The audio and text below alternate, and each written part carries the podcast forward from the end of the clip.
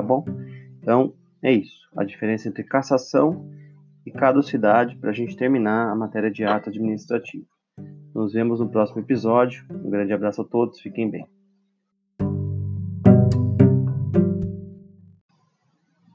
Olá, bem-vindo, bem-vinda ao podcast Descomplica Administrativo.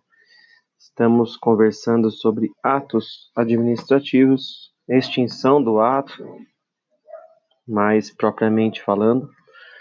É, no nosso livro Descomplicando Direito Administrativo no Exame da OAB e Concursos, estamos na página 39, né, no capítulo 9, Extinção dos Atos. Vamos falar um pouquinho hoje, para acabar esse tema, é, a diferença entre cassação e caducidade. Né? Alguns também chamam de decaimento do ato administrativo.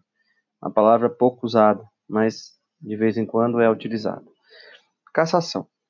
Cassação, então, é, é mais uma forma de extinção do ato, segundo a qual o ato é, deixa de atender os requisitos necessários para sua permanência em razão de descumprimento pelo seu destinatário.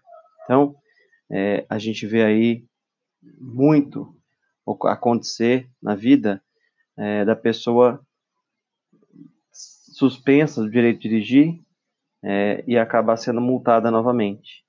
Ah, é um dos motivos pelos quais o Código de Trânsito impõe a cassação da CNH.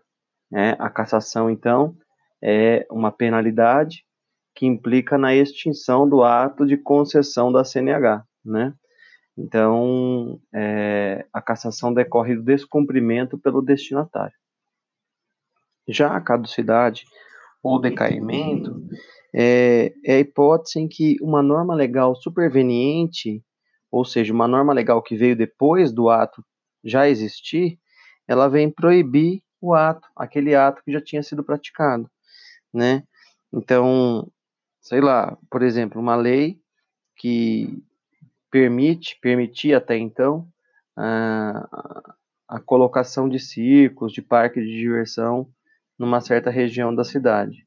E posteriormente, alguns, alguns, algum tempo depois, é, a legislação é alterada e vem a proibir esse tipo de atividade naquela região, né? Isso implica em caducidade do ato anterior é, que tivesse permitido a, a, a instalação de circo, parque de diversão naquela região.